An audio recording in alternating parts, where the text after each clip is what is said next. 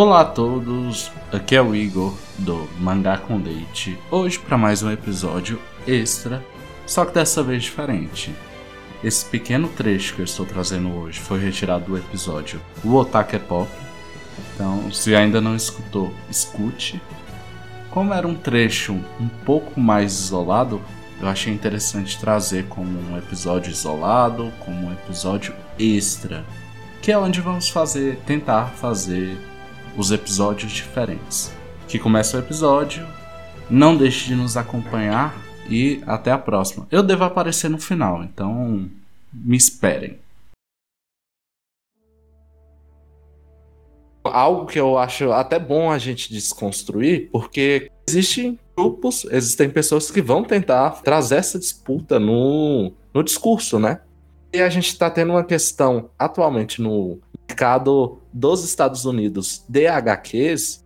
Não sei se vocês estão acompanhando. Eu sei que a galera que saber por alto ou conhecer bem, né? Mas os mangás têm vendido absurdamente bem nos Estados Unidos. A contrapartida, as HQs que são produzidas nos Estados Unidos, e aí a gente pensa Marvel e DC, elas estão tendo uma retração.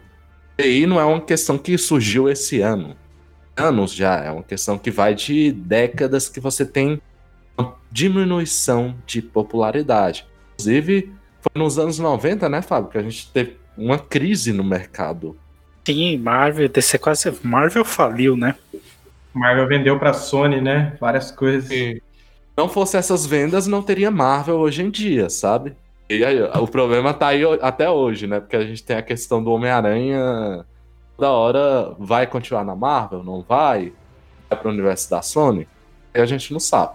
Mas a questão aqui é que geralmente o discurso é: mangá é melhor porque é uma arte mais livre, porque você não tem uma pauta pauta progressista, quando esse não é o problema real. E eu queria abrir para conversa. Olha, você falou aí, né, do mangá e HQ no mercado dos Estados Unidos. Falar um pouquinho da minha visão, da minha visão assim de como consumidor, o cara que vê e gosta dessas paradas aí. O meta das vendas do mangá tem muito a ver com a popularização dos animes. A galera vê o anime e já vai correndo pro mangá. Ah, acabei de ver Demon Slayer. Pô, mas a segunda temporada não saiu. Vou correr ali pro mangá. Ah, mas é, aí tem outro ponto também o cara viu o anime e por onde ele começa o mangá? Volume 1, capítulo 1. Tanto faz se vai ser por scan ou por lançamento oficial. Ele vai lá do começo, volume 1, capítulo 1.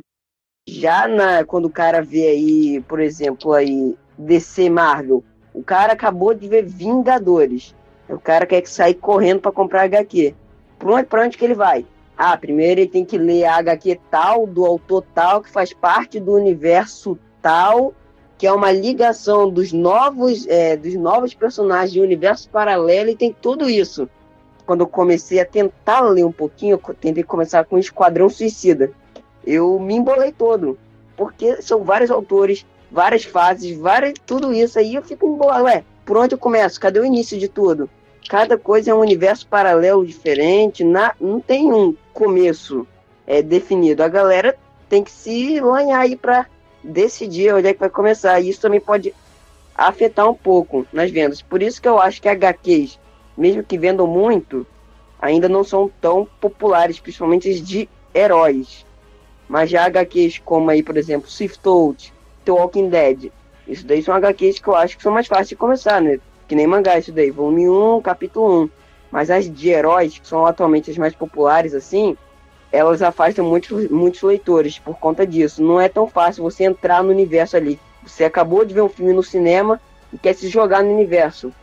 Não é tão fácil como, se, como nos dos mangás. É, eu pego a minha experiência própria. Por que, que eu abandonei HQs no final dos anos 90? Me apaixonei por mangás e tenho vários mangás.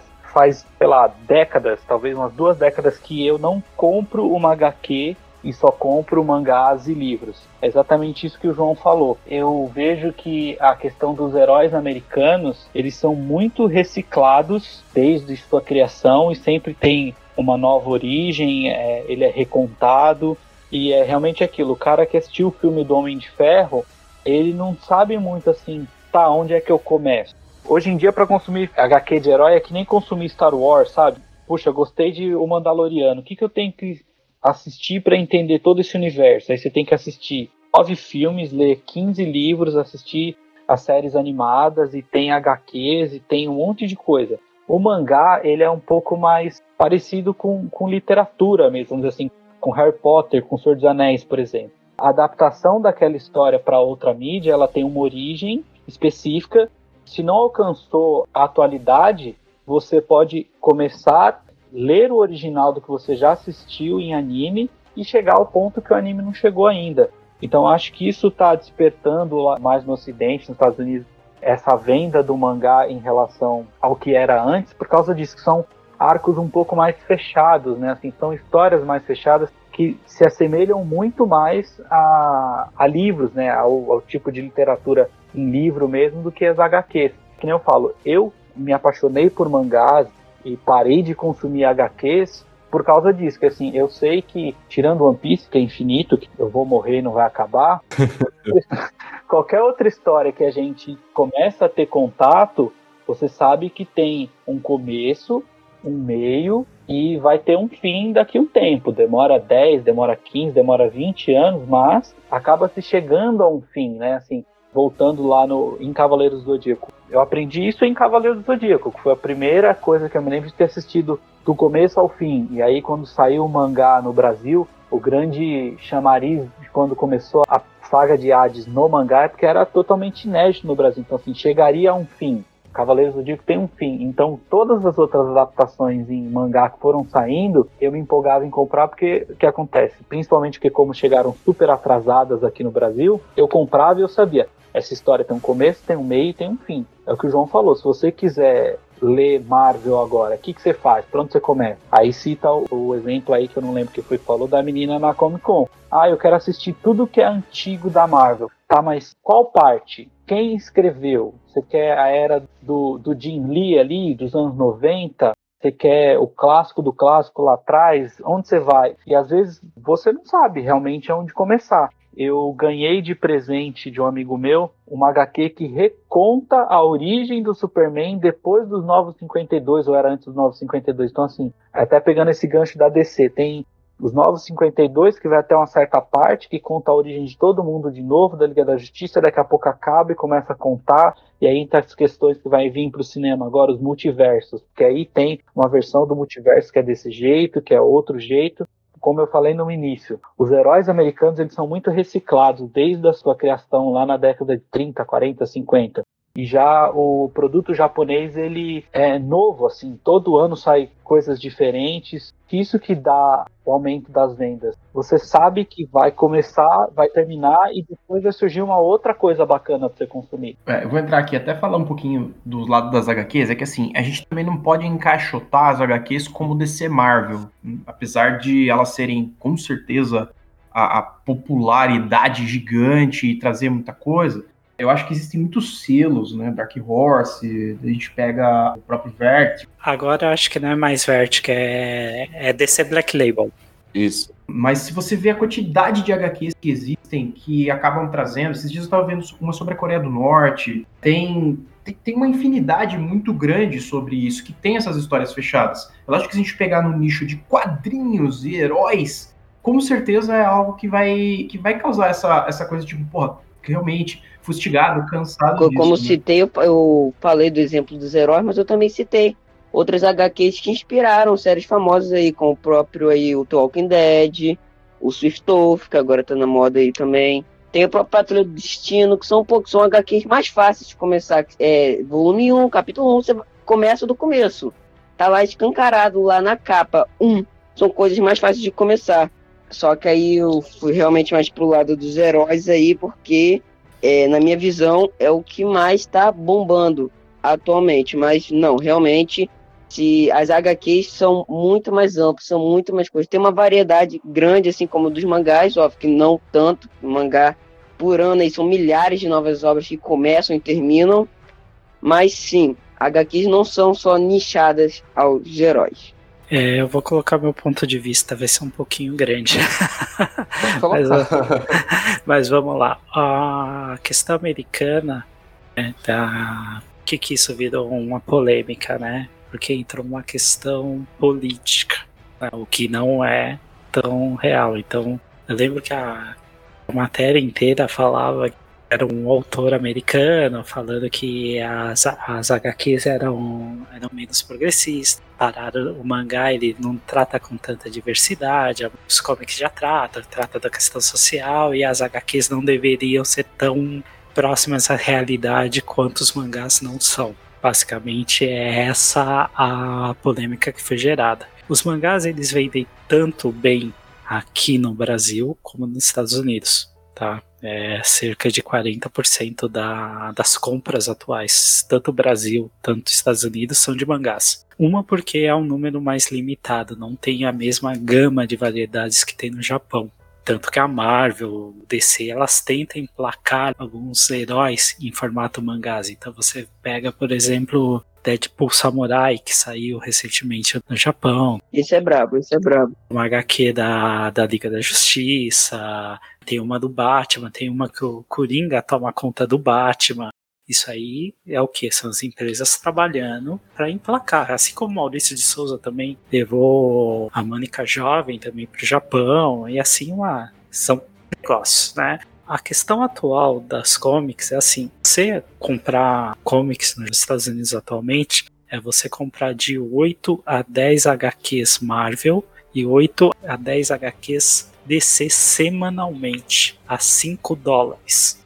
Né? 50 dólares semanais. Se você pegar por mês, de 200 a 250 dólares. Traduzindo aqui para reais, mais de mil reais você consegue comprar um mangá, vamos supor, um Eisner, que é o Remina do Jiu-Jitsu, 10 dólares. Aonde você vai? Sim, é uma história fechada, né? Uma história não tão ampla, uma história fechadinha, por um preço mais acessível. Entendeu? E quando você trata o subgênero mangá, tá? então você pega ali 20 títulos Panini, 10 títulos JBC, 4, 5 títulos pop, você tem uns 30 títulos. Agora, quando você trata de HQ, você tem 70 títulos só Panini. Um absurdo. Você acaba dividindo entre uma da Mônica, Disney, e o mangá acaba aparentando que vende mais. E se você pega, por exemplo, o mercado americano, é basicamente Kodansha e Viz. A Kodansha tem uma sede lá que distribui os mangás, a Kodansha Comics, e a Viz que acaba trabalhando com a Sueishi e com as outras, então dá essa sensação, né? Mas é uma questão financeira. Então, se eu posso ler uma história fechadinha a 10 dólares, por que, que eu vou gastar 50 em HQ semanais? É um pouquinho complicado você mensurar, por isso que eu falo, é uma discussão para fã, entendeu? Porque na verdade ela é, é boba, é uma questão financeira. Daí você pega, por exemplo, questão de pandemia, crise mundial, você vai acabar comprando um divertimento mais simples, mais fechadinho. Né? E tem diversos movimentos lá, era que não aceita as comics digitais, a Amazon, volta das pequenas lojas. O que acontece mais ou menos aqui no mercado nacional, você acaba acaba acontecendo lá de maneira maior, né? Porque tem uma população maior que consome esse tipo de produto em relação aqui no Brasil. Então aqui no Brasil tem essa galera mais chatinha que reclama disso, reclama de papel, reclama daquilo outro. E nos Estados Unidos tem essa movimentação. Eu lembro que eu acompanhei uma apresentação da Viz dos lançamentos anuais deles. E a galera hateando forte em inglês porque não estava vindo Jujutsu Kaisen. Jujutsu Kaisen não é publicado nos Estados Unidos, né? E, e os caras xingando a Viz adoidado. Cadê Jujutsu? Cadê Jujutsu? Cadê Jujutsu? Cadê Jujutsu? Xingando forte. Então há um certo exagero por parte de fãs, né? Mas a questão toda mesmo é econômica. Aí o que acontece? Tem os encadernados, é. os encadernados saem 10 dólares. E acho que hoje também, é, para quem, quem acabou trabalhando bastante com Scanlator, quem acabou vendo bastante esse nascimento e essa explosão dos Scanators para depois essa esse sumiço deles também, muitos dos grandes, para quem lembra do finado One Mangá, era uma das maiores databases de mangá do mundo e foi tirado na época do, do Sopa e do Pipa. Para quem não lembra, eram projetos que visavam um controle maior da, da internet e da pirataria. E o Japão tenta lutar direto com essa pirataria porque tem muitos vazamentos de scans que acabam, que acabam chegando. Da mesma forma que também vazam scans é, dos quadrinhos. E essas tentativas de migrar rápido para mídias digitais, junto com, com a Amazon junto com outras plataformas, como por exemplo a Jump Plus, que veio para cá também, e agora tem até em português, e esses sistemas de assinatura é uma tentativa deles é, pegarem essa mesma ideia que a Netflix trouxe e tudo mais no Brasil, é, a gente tem um pouco mais de dificuldade porque ele é um país que lê menos. Né? Não que os Estados Unidos leia, leia tanto também, eles não têm essa cultura tão gigante de ler. É um pouco mais do que a gente, mas nada discrepante. Mas, de, de qualquer forma, essa forma alternativa de se, de se trazer, de fugir do papel, também é uma tentativa de maximizar e correr contra a pirataria. Porque tem muita gente interessado no conteúdo, na história em si.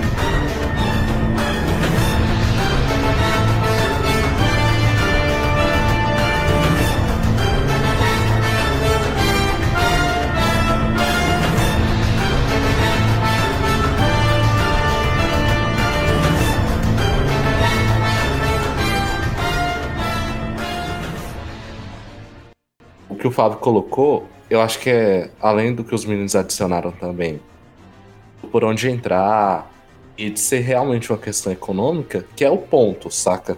Então, que eu adicionei esse tópico nessa discussão? Exatamente porque muitas vezes o discurso é feito no sentido de o mangá ser uma publicação melhor, quando não é bem o caso. Essa é a real. Tem mangás bons, tem mangás ruins. Questão é que nós temos diversas explicações do que tem acontecido no mercado estadunidense. Muito relacionado ao que o Fábio colocou. Lá, e aí entra a ideia do fã, do fã ser um problema ou não, depende de contexto.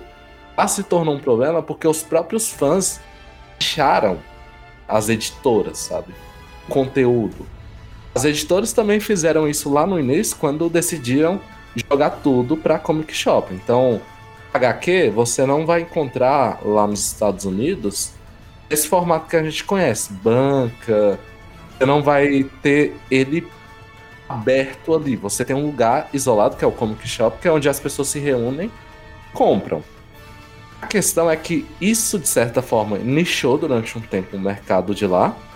Os fãs que não aceitam as mudanças, as possibilidades de você trocar de mantos em heróis, e isso entra muito no que a galera falou de pensar a origem de herói, por que existe tanto essa ideia de, de rebobinar as coisas em HQ?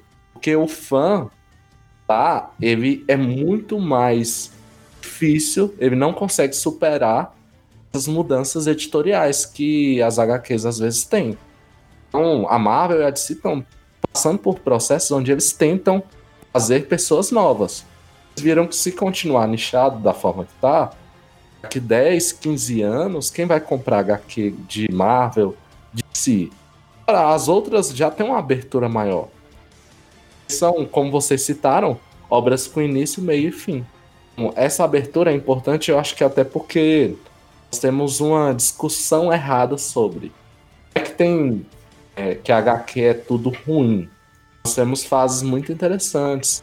Temos coisas, inclusive, não sei se o Fábio vai concordar comigo, mas eu sou totalmente a favor de não existir tantas mensais. Se tivéssemos mais histórias fechadas, seja Marvel e DC, você ia atrair mais pessoas, ia ser mais interessante, sabe? O autor ia ter mais tempo de trabalhar. Então é um campo onde a discussão vai para um lado onde não deveria ir. É o que rola com muitas outras questões que envolvem o nosso mercado editorial, o, né, o nosso acesso à mídia também. Não, ia ser realmente legal. É, você falou algo das editoras de mangá, de mangá não, de HQs aí, de heróis, um pouco mais, é, mais fechado, né? Eu, por exemplo, eu ia adorar ter uma história definitiva do Coringa, início, meio e fim, origem dele, batalha dele do Batman, enfim, morreu, pronto. Do que ter o que tem hoje em dia, né? Mas aí que tá. Tem, saca? Você, só que é estranho que você não consegue olhar ela separada. Mas, por exemplo, a gente tem a piada mortal do Alan Moore. Sim, a piada mortal, é fechadinha, né? A piada mortal, ela é, ela é uma transição, né? Ela é uma história sim. fechada. Então, é, não, não traz necessariamente uma origem e tudo mais. Uma coisa que até eu ia adicionar na hora que o, que o Minor estava comentando, que era referente às HQs, né? É, lógico que a gente tem esse universo do Ultimate da DC, que, que tem o Rebirth, que tem os 952, que tem tudo isso que está acontecendo atualmente no universo, principalmente essa união que teve recentemente com os Minutemen, com toda essa. É, misturando o Watchman e, e tudo mais, eu, eu, acabo acompanhando porque eu gosto também, eu, eu acompanho e leio também, mas eu acho que as HQs elas funcionam muito melhor em histórias fechadas. Esse arco é incrível. E a gente vê a Guerra Civil, por exemplo, que é o arco do, do universo Ultimate da Marvel. Se você pega o, o, núcleo dela, só a parte central dela, você tem muita informação legal. E daí você pode escolher os heróis que você gosta. Eu, eu amo Demolidor, né? É o favorito da Marvel. Eu acabo indo atrás das histórias dele porque eu acho muito mais humanas, muito mais próximas ao, ao que nós temos. Então, é, é, é, demais a parte, a, a, parte dele da Guerra Civil. Não existe isso nos filmes. E, e dentro do, do, do, universo linear ali no meio, é, ele não tem uma grande participação, mas ele tem uma participação dentro da Guerra Civil que eu peguei para ler. Eu não li de todo mundo. Tem, tem gigante, tem, tem dos X-Men, tem do Wolverine, tem uma caralhada do Gambit. Tem, então, tipo, eu não consigo ir atrás de tudo. Eu acho que até é, pra gente também não, não ter uma, uma dificuldade com o FOMO, né? Porque o FOMO, quem não sabe, é uma, uma fobia que existe hoje do missing out. É, eu acho que eu estou uhum. perdendo algo. E tanto as HQs como os mangás são assim. HQ é um universo muito grande, se você for falar de DC e Marvel, e até se você for, for falar dos alternativos, fica mais complicado ainda. Mas essa, a gente não pode deixar isso, a gente tem que ir com o que a gente mais gosta, não adianta. Às vezes dá uma chance ou outra para alguma outra coisa, mas é muito interessante a gente puxar. É, recentemente, por exemplo, na, no, no Prime, saiu o Invencível, que era uma história do Kirkman, a primeira história dele antes dele fazer o The Walking Dead. E foi uma parada que estourou, porque tem um excesso de violência, é muito legal você fugir um pouco desse, dessa questão que eu já trouxe, que é a jornada do herói. Sim, o que eu acompanho atualmente de DC e Marvel são histórias fechadas. Por exemplo, DC, eu não sou de acompanhar muitas histórias assim dos heróis, mas eu acompanho alguma história paralela Assim, por exemplo, tem uma animação que eu gosto muito que é o Batman 1889, que é um HQ de volume único, que é uma história muito bacana do Batman, início, meio e fim ali. Teve uma animação aí que é completa, você ali você não precisa ter visto nada.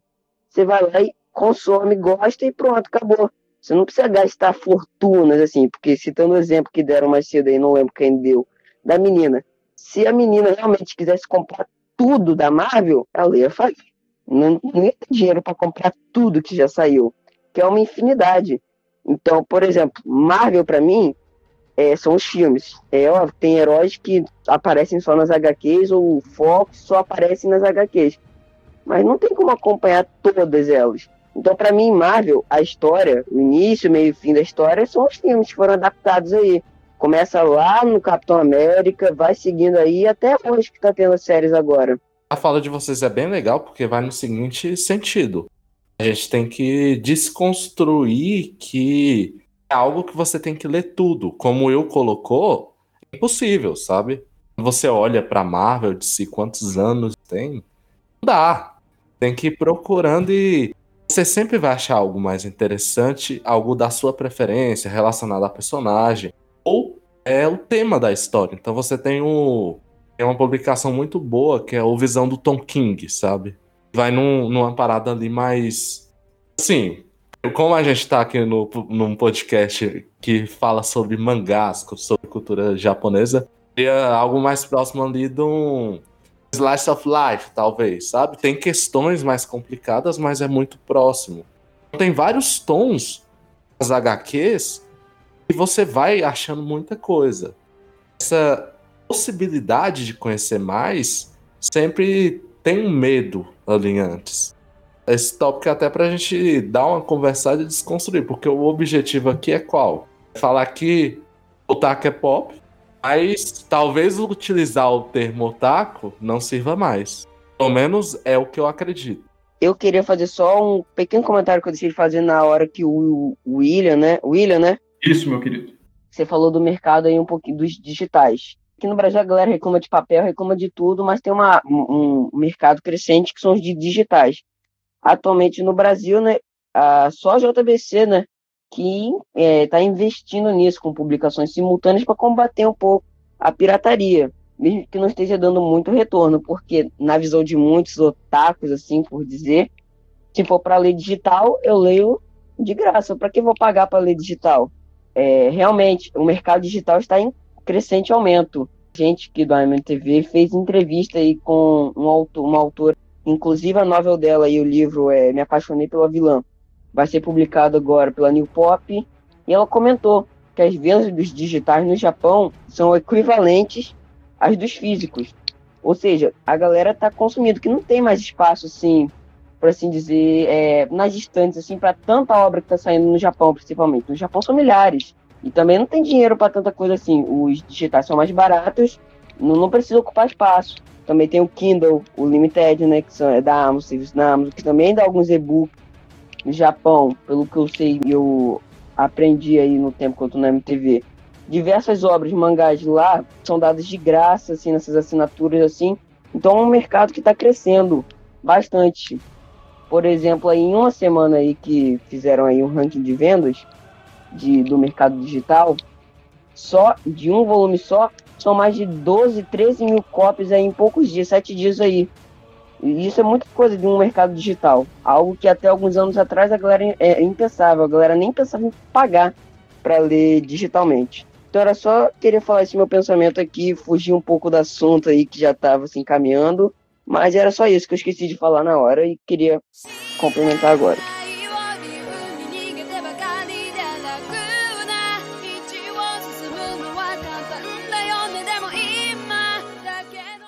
Chegamos ao fim de mais um episódio. Acabou meio do nada, mas as melhores coisas acabam do nada. Até a próxima, agradeço a participação e tchau!